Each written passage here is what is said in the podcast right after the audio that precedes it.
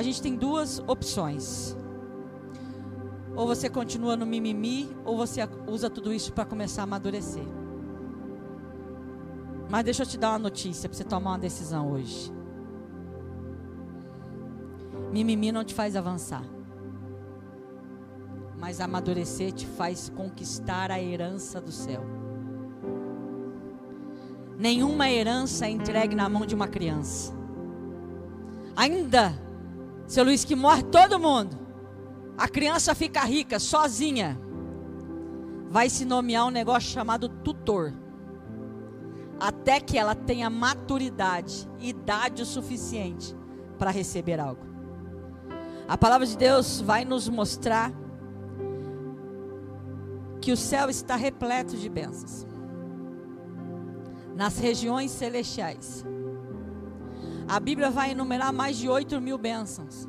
Deixa eu perguntar, você já teve a curiosidade de anotar quantas você já recebeu? Vai que você já, já, já. Tem gente que já abusou da sorte, irmão. Já alcançou as 8 mil.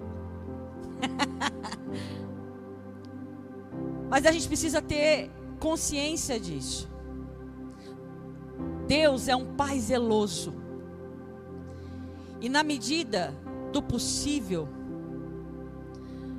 na medida da necessidade, Ele vai nos acrescentando a bênção diária para o momento que nós estamos vivendo, aquilo que nós estamos passando.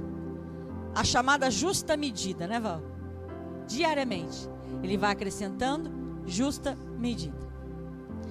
Mas eu preciso ter essa certeza no meu coração de que a bênção, a herança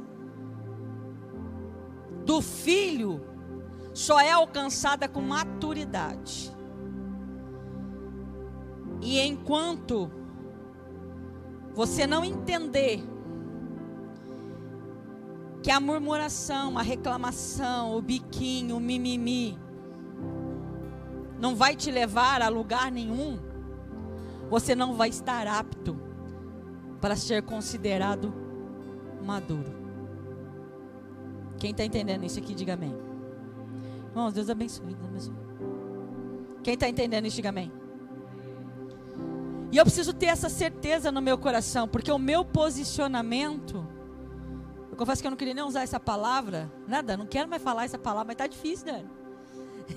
o meu posicionamento diante de Deus é que vai começar a decretar se eu vou continuar vivendo sobre justa medida ou se eu vou ser herdeiro da herança. Eu já ouvi e eu já disse muitas vezes a frase que a obediência gera milagre. Sim ou não? Mas hoje, quando eu estava no devocional do Bom Dia Santo Espírito, que vai falar, Valdo Felipe, eu não sei se você já leu. Quem não leu é spoiler. Quem deixa para fazer de noite vai ouvir spoiler.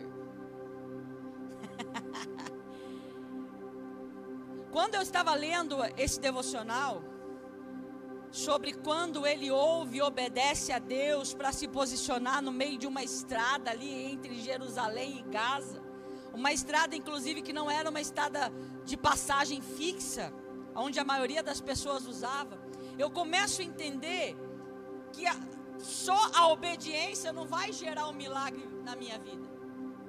Porque existem mais situações, eu preciso analisar que existem mais algumas atitudes necessárias para que eu comece a ver Deus trabalhar. Obediência é bom, é o princípio, querido. É princípio. Isso eu começo a analisar algumas situações e hoje aqui como a de Felipe, e aqui nós vamos falar de Neemias também. E aí eu começo a entender que o milagre, a herança, e eu não quero usar essa palavra, eu quero que você entenda, a herança que é sua, só vai ser alcançada com maturidade nas atitudes. Amados, quem aqui crê no poder da oração? Oxe, não dava para ser diferente, né? Senão você não estaria aqui numa quinta noite. Mas entenda algo hoje. Quem precisa de milagre tem que obedecer? Sim. Claro que tem. Tem que crer? Sim. Aí eu já vi que eu já acrescentei mais uma palavra. Que só a obediência não vai gerar, preciso crer para eu começar a enxergar o milagre. Mas hoje eu vejo que ainda precisa de mais coisas. E é isso que eu quero que você entenda comigo. E eu vou logo para o meio da história, quase para o final da história de Neemias. Abra comigo o livro de Neemias, capítulo 6, verso 11.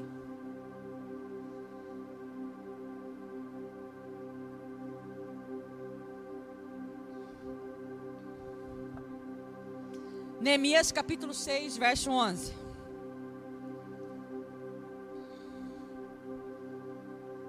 A palavra de Deus vai dizer assim: Todavia eu lhe respondi.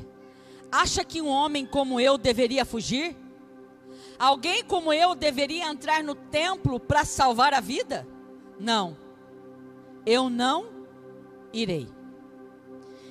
Eu vou te, eu vou te situar no meio da história, no meio do caminho aqui, você vai entender porque que Neemias está dizendo isso. E eu sei, amados, que assim como na vida de Neemias, na, nesse momento, quando ele fala esta, esta é, é, dá essa resposta a Sambalate, a Tobias, quando ele vem falar sobre isso, ele estava enfrentando dificuldade. E quem é aqui nesta noite não me deixe sozinho, que não está enfrentando algumas dificuldades para avançar aí, diga amém. Obrigado, Paulo. Queridos, são essas dificuldades que vêm ao longo do caminho que vai dizer se você está apto para alcançar a herança da maturidade ou não. Qual tem sido o seu posicionamento diante dos desafios? Você foge, você desiste, ou você entende que existem momentos que tem que enfrentar para conseguir vencer? Para aquele que não sabe, Neemias, a palavra dizer que ele é copeiro do rei.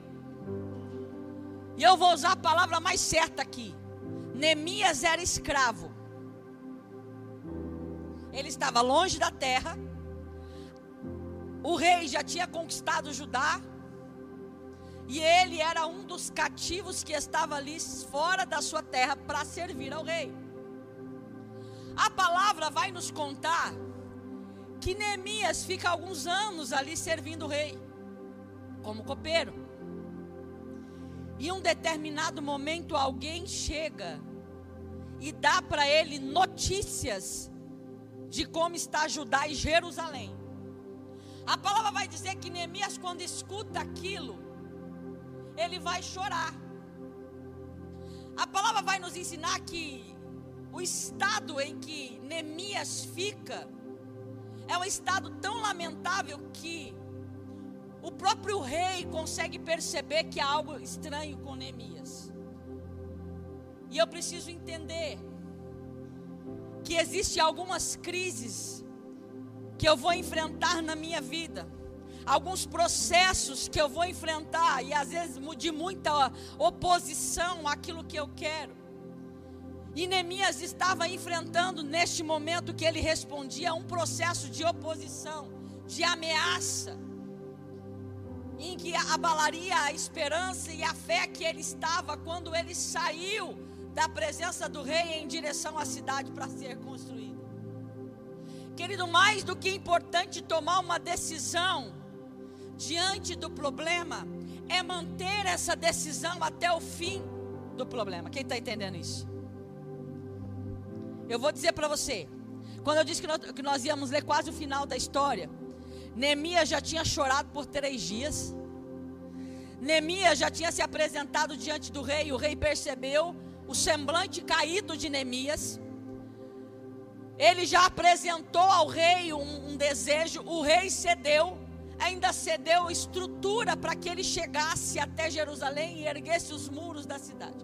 A palavra de Deus vai dizer que então ele segue o seu caminho, vai para Jerusalém, começa a edificar os muros e aqui eu não vou entrar em detalhes, essa pregação vai ficar longa. De tantas coisas que Neemias estava fazendo ali. Que ele chega, ele, ele, vai, ele vai sondar a cidade em silêncio, ele começa a observar, ele começa a pensar como é que eu sozinho vou fazer. Não, aí ele começa a falar assim: não, se cada um fazer em frente o seu muro, alguém já está construindo, já que os muros vão, se, vão emendando um no outro e esse muro vai estar tá construído. Mas enfim, quando você toma uma decisão, por você, pela sua casa, pela sua família. A importância da decisão, ela tem que existir. mas o sustentar a palavra tem que ir até o final. A palavra vai dizer que quando ele começa a construir, levanta-se algumas pessoas. Sambalate, Tobias e mais um. Quem quiser com a palavra aberta pode ler o nome para mim, está no começo do versículo aí. Versículo 1. Fugiu o nome dele.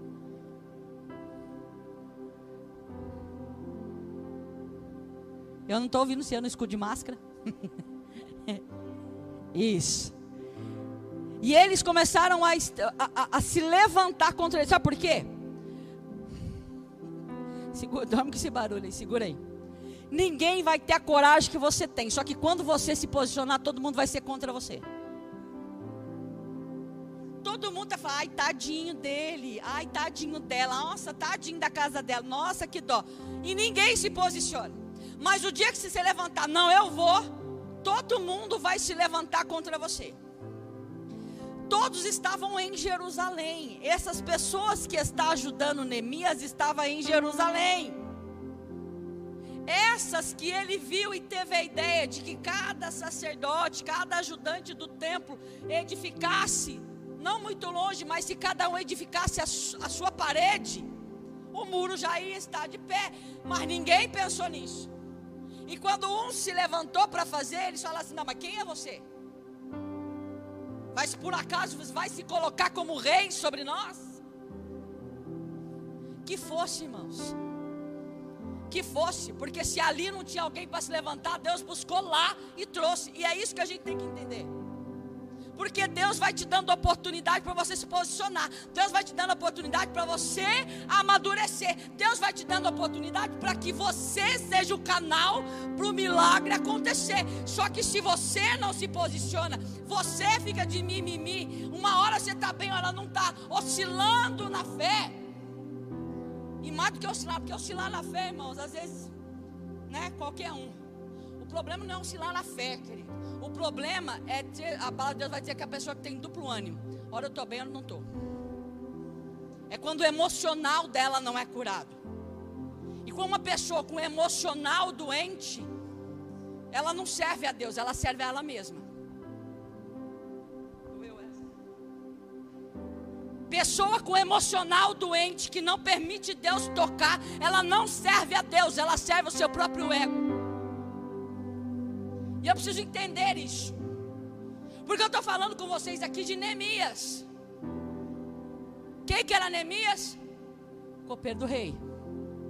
Quando a notícia chegou, ele poderia dizer: Ema, Ema, Ema, cada um.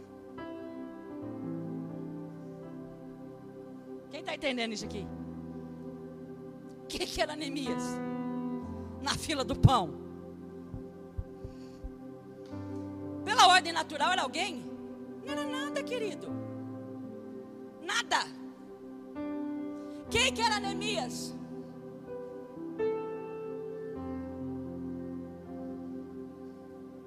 E aí onde Deus, é, Deus, só quem foi, só quem foi sábio. Agora eu vou ajudar quem foi sábio. É no nada, no vazio que Deus Nada. O que, que era Neemias? Nada.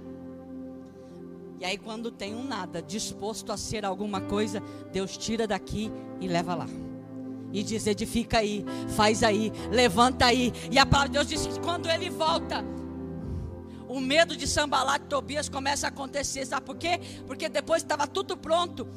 Ele poderia dizer: agora a cidade está comigo, eu não volto mais. Não, ele foi obediente, ele voltou ao rei. E o rei diz: não, volto voltar lá e cuidar de lá. Querido, você precisa entender essa verdade no teu coração. Eu preciso que você coloque essa certeza no teu coração.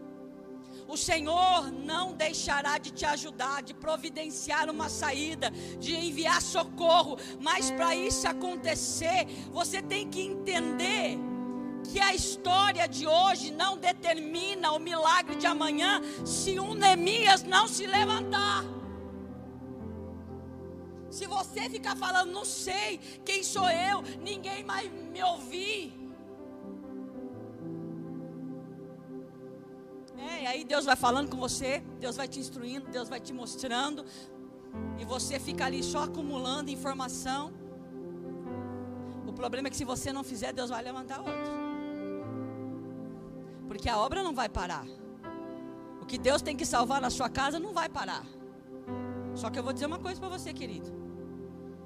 É muito mais difícil e triste quando alguém da casa não está ouvindo, porque ela está muito preocupada com o seu emocional, com a sua vida, com a sua dor, com o meu muro caído.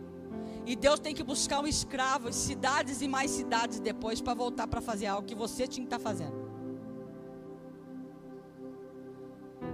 Cada um poderia ter feito só a sua parte. Em vez de eu olhar para os escombros em frente à minha casa, eu vou dizer assim: não, da minha casa vai se levantar. Quem está entendendo isso? Talvez você não, tá, não conhece toda a história de Neemias, você pode estar tá voando a situação. Mas o que, que você precisa entender aqui?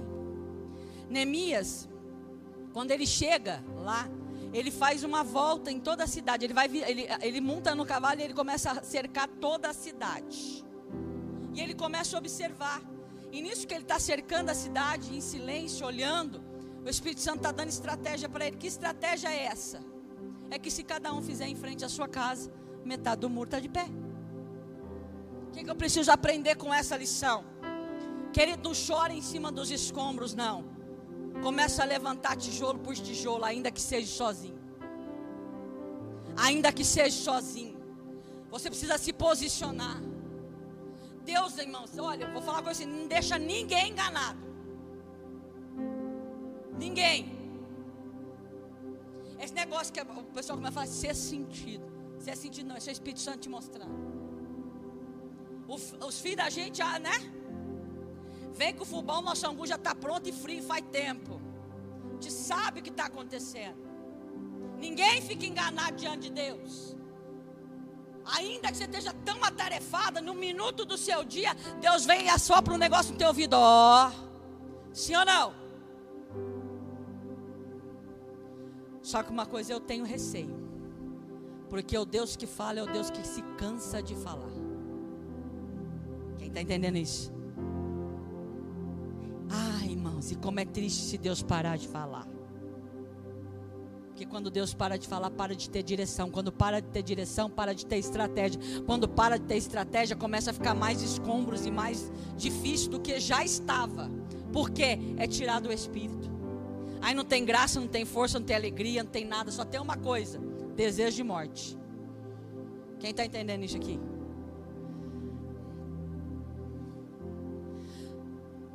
Enfrente o seu medo de fracassar nas áreas da sua vida em que você não teve sucesso. O que está sem sucesso na sua vida? O que que um dia foi bom e hoje não está? Ou de repente algo que você queria conquistar e você não, teve, não conseguiu, teve medo. Decisões que você tinha que tomar e você está com medo.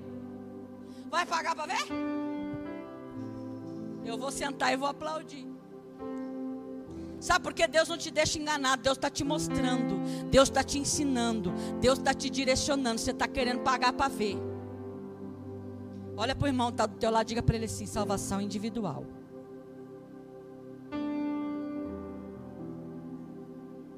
Você está entendendo isso? Por que, que eu estou dizendo isso? Porque é a sua atitude que vai garantir para onde você vai, se você vence amanhã ou não. É o que você decide fazer hoje. Ore a Deus, conversa com Deus. O nosso maior problema é que quando eu oro a Deus, que eu vou conversar com Deus, eu quero que Deus responda aquilo que eu já formulei como resposta. E aí, quando Deus não responde, aí fala: Nossa, o diabo é sujo, veio até atrapalhar a minha oração. Será que é o diabo que está atrapalhando a sua oração? Será que é o diabo que está atrapalhando a sua oração? Ou porque simplesmente não é a resposta que você quer? Deus está te dando outra direção. Você está dizendo assim: Não, eu vou orar mais um pouco. Vai orar mais um pouco? Ore por três dias, depois você para e decida. Você pode orar, chorar, clamar, babar por três dias. Mas depois ou você continua sendo copeiro do rei, ou se levanta para restaurar uma cidade. Decida o que você quer fazer hoje. Toda reconstrução é trabalhosa, vai levar tempo, querido. Não é uma coisa que, que Neemias chegou hoje e no dia seguinte o muro estava de pé. Considere os sonhos que Deus plantou em seu coração. A conquista dos sonhos depende do quanto você busca Deus, do quanto você crê que a ajuda virá de Deus, principalmente para vencer as, as, as, situações mais difíceis.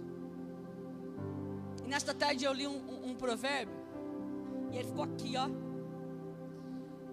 Provérbios 24, 10 que vai dizer: Se enfraqueceres no dia da angústia, é porque a tua força é pequena.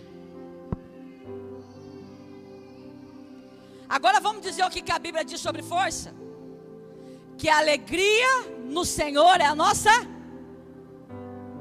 A alegria do Senhor é a nossa. Aí, se no dia da angústia, a minha força está pequena porque eu estou me deixando enfraquecer, é porque eu não, nem me alegrar nele, eu não me alegro mais. Porque aquele que se alegra no Senhor está no meio do deserto. Imagina a cena: Neemias, oh, oh, os irmãos do trabalho de construção aí. O muro já está sendo levantado. E ele já está no, no, no andaime. Porque já levantou a primeira parte. Neemias no andaime. Com a espada numa mão. E colocando o tijolo.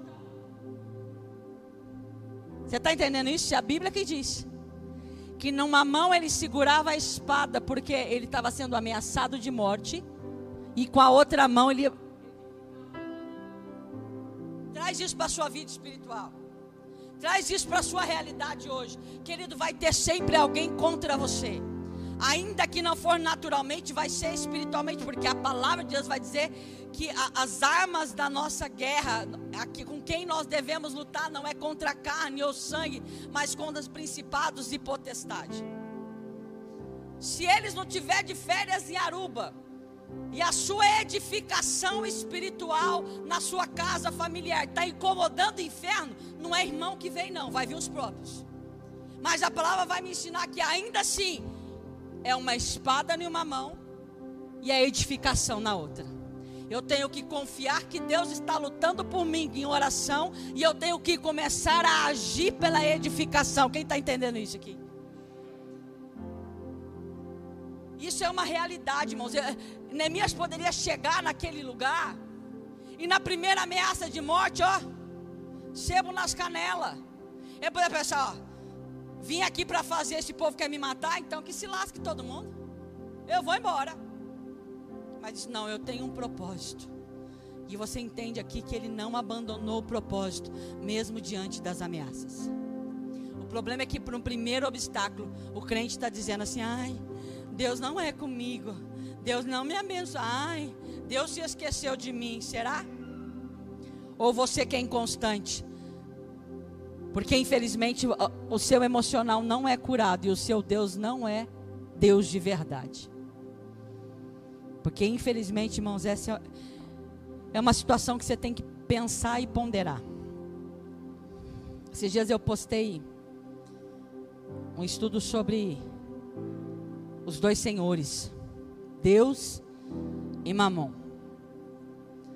Mas vamos parar para pensar que tem muitos outros deuses muitos outros altares de idolatria que precisamos tirar do nosso coração. Porque tem gente, tem gente que acha que idolatria se resume na imagem.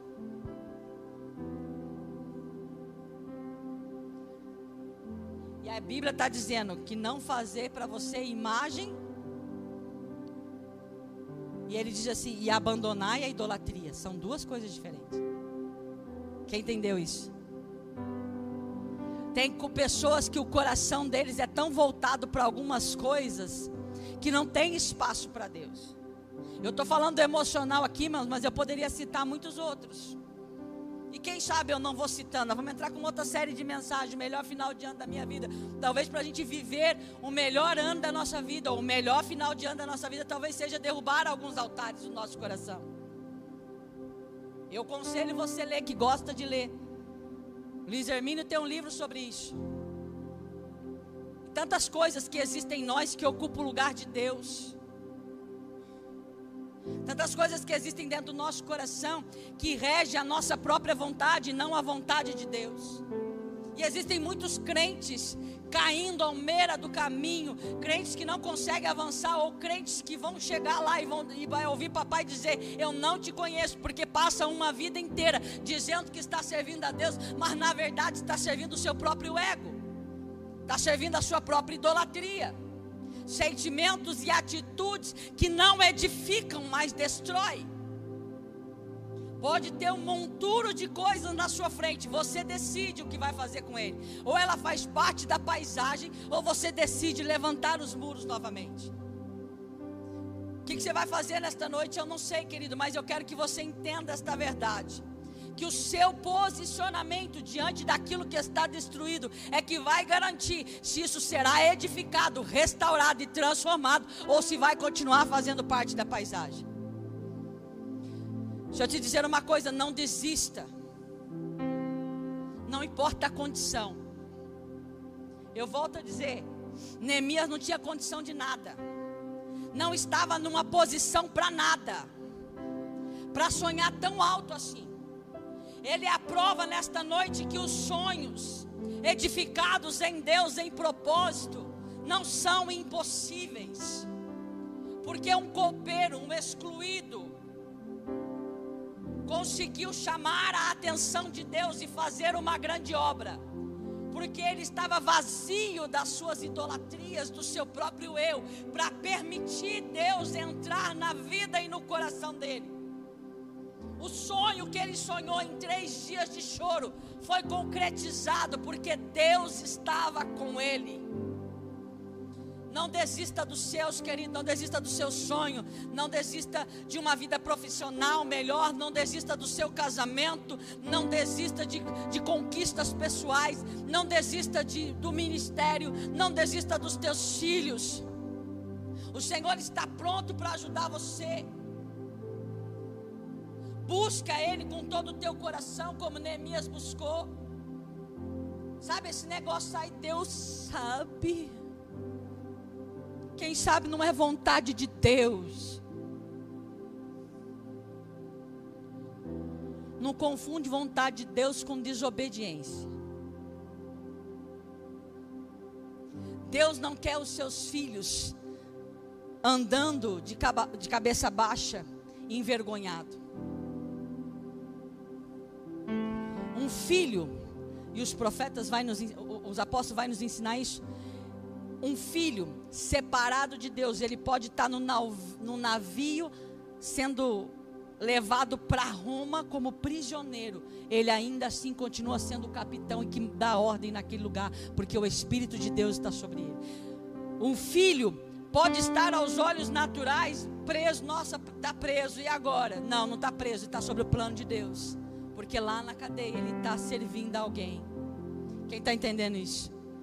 Porque a gente tem uma ótica distorcida do que é dar certo em Deus. Porque tem gente, Val, que acha assim: eu estou dando certo em Deus. Mas o que é dar certo em Deus na ótica dele? Eu estou bem casada, tenho uma casa boa, um carro bom, um bom salário, filho, tudo bonitinho de olho verde. Para ele isso é pela ótica sabe, religiosa, humana. Porque na verdade ele não está servindo a Deus, ele está servindo ao Deus dele mesmo. Porque para ele servir a Deus, tó tá bom se tiver tudo isso. Aquela música, se Deus fizer, Ele é Deus, se não fizer, Ele é Deus, se a porta abrir, Ele é Deus, mas se fechar, fecha para ver a porta, irmãos. Você não vira a mão para trás lá no serviço mesmo. Fecha a porta, irmãos. Você sabe que as coisas acontecem dessa maneira, querido. Vamos botar pano quente nos crentes, não, porque os crentes hoje estão invertendo a polaridade de serviço, de reino, de honra. Eu preciso entender que Deus é Deus na minha vida. Se eu estiver na posição de copeiro, eu eu estiver sentado no trono, Ele é Deus na minha vida. Porque se Ele me colocar como copeiro, eu vou servir como copeiro. E se Ele colocar como rei, eu vou servir como rei. Mas tudo é por Ele e para Ele. E se eu não entender isso, tudo que eu faço é por mim mesmo e nunca será sobre Ele e para Ele. Outro exemplo claro. Para que você quer sua casa salva? Eu vou repetir isso, irmão, que tem gente que talvez nunca ouviu dizer isso. Ah, porque é bonitinho. Todo mundo crentinho. Porque você quer sua casa salva. Não tem propósito, não está vazio, só tem ego. Quem está entendendo isso? Ego. Sabe por quê? Porque o filho do, do, do, vizinho, ele tudo é crente, tão bonitinho. Não vai para balada, não bebe, você não vê palavrão na casa. Oh, puta, até para eles falarem tudo baixinho. Você só escuta louvor, que lindo aquele negócio daquele. Não, você quer ego. Você quer satisfazer a sua vontade. Porque você não quer ter dor de cabeça com seus filhos, você não quer ter dor de cabeça com seu marido, você não quer ter dor de cabeça com a sua mulher. Então você acha que estando na igreja está te livrando de problemas. Você não quer problema. Você não quer problema. Eu fico imaginando, e os que são um pouquinho instruídos vão entender o que eu estou dizendo, se Brasil virar um país comunista. Vai sobrar crente aqui, Val? Vai sobrar crente aqui, irmãos, aqueles que entendem o que eu estou falando? Na primeira oportunidade, dizer assim, não, eu só, eu só ia lá, só ia, só não tinha que fazer, eu ia lá agradar alguém. Quero julgar, não, irmãos, longe de mim. Longe de mim. Eu só quero abrir teus olhos para que você perceba que tudo na vida tem que existir um propósito.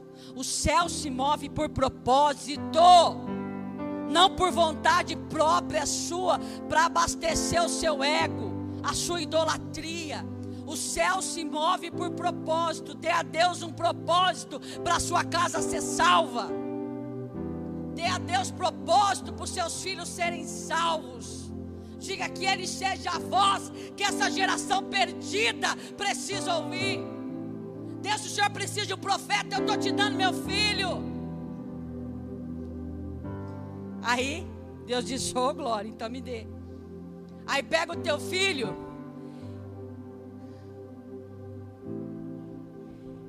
Sacode tudo, Val e coloca ele lá onde colocou Paulo.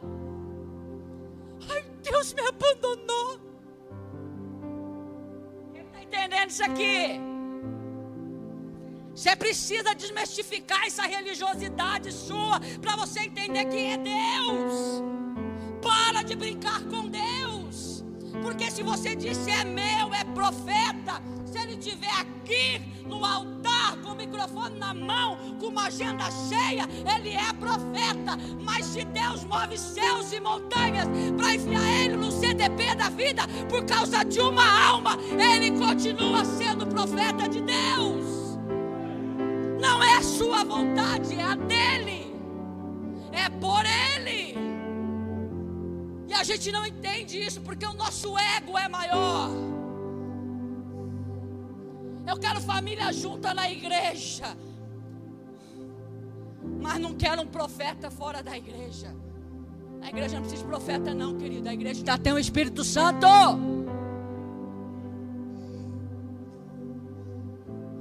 As pessoas querem encher aqui, ó. Aqui. Faz lá. Faz no teu trabalho, querido. Faz com a sua vizinha, querida. Ô queridona, Faz com a sua vizinha.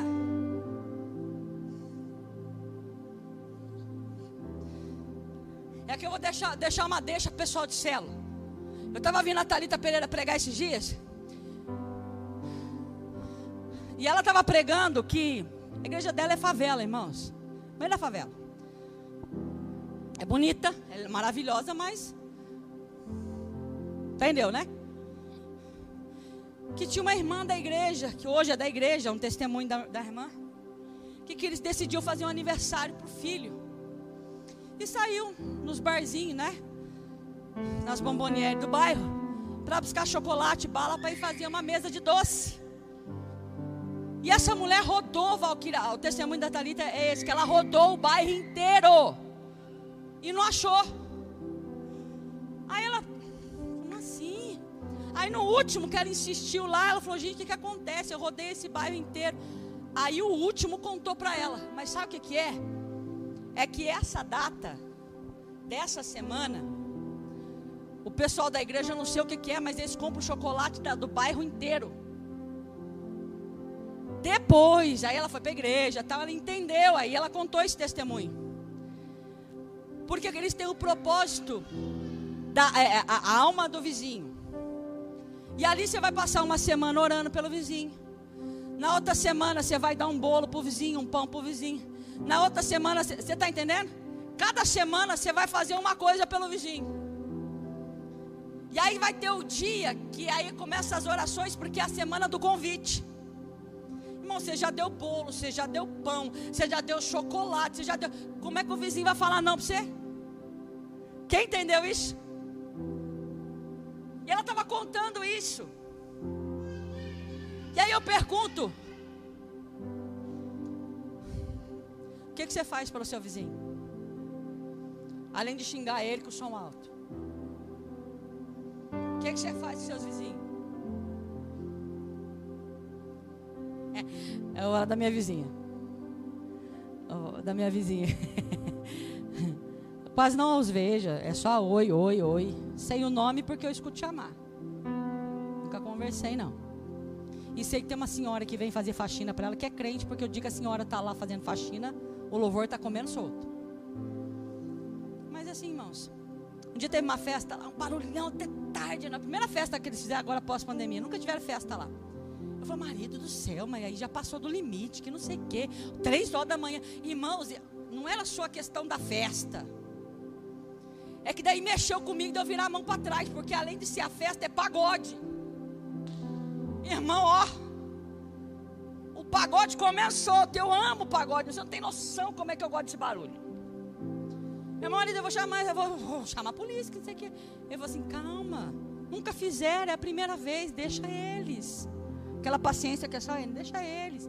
Porque encostou, dormiu, né, irmãos? E eu? Dormir para quê? Fora, vamos orar, vamos conversar com Deus que é melhor. Antes que eu jogue água fria neles lá, eu subo na minha sacada e pá, de água fria. Mas enfim, irmãos, se vai ter outra festa, não sei. Mas o importante, irmãos, é que eu não tomei uma decisão precipitada.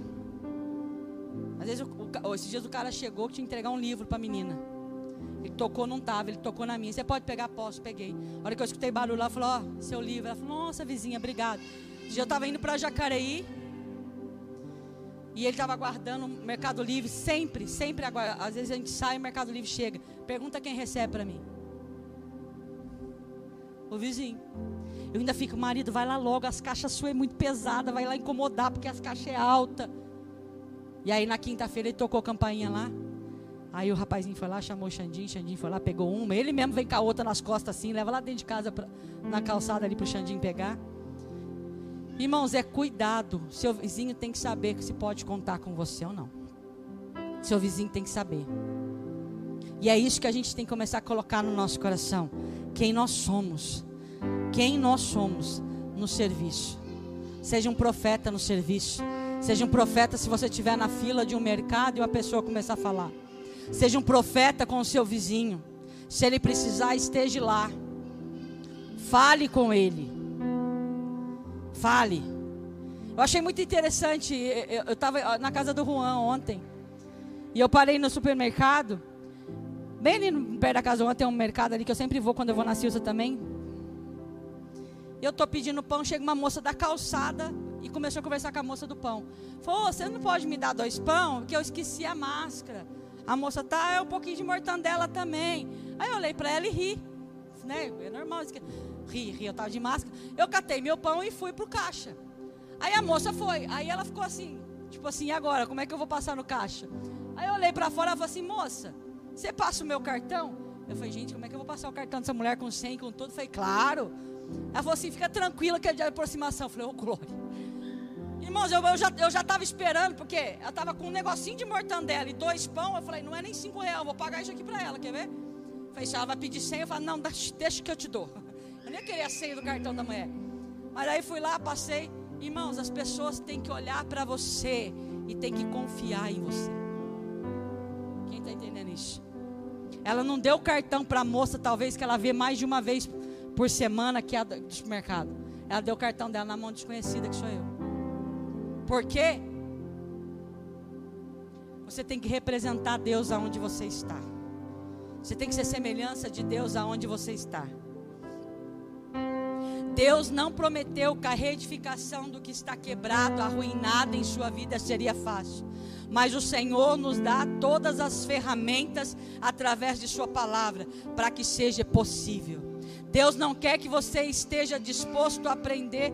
Deus quer que você esteja disposto a aprender como reedificar os muros na sua vida para ter uma nova história. Mas isso tudo depende de você. Depende de você. Deus quer fazer, só precisa de pessoas vazias, disposto a receber. Se coloca de pé. Obrigada por nos ouvir. Para você ficar por dentro de tudo que está acontecendo, siga nossos perfis em nossas redes sociais.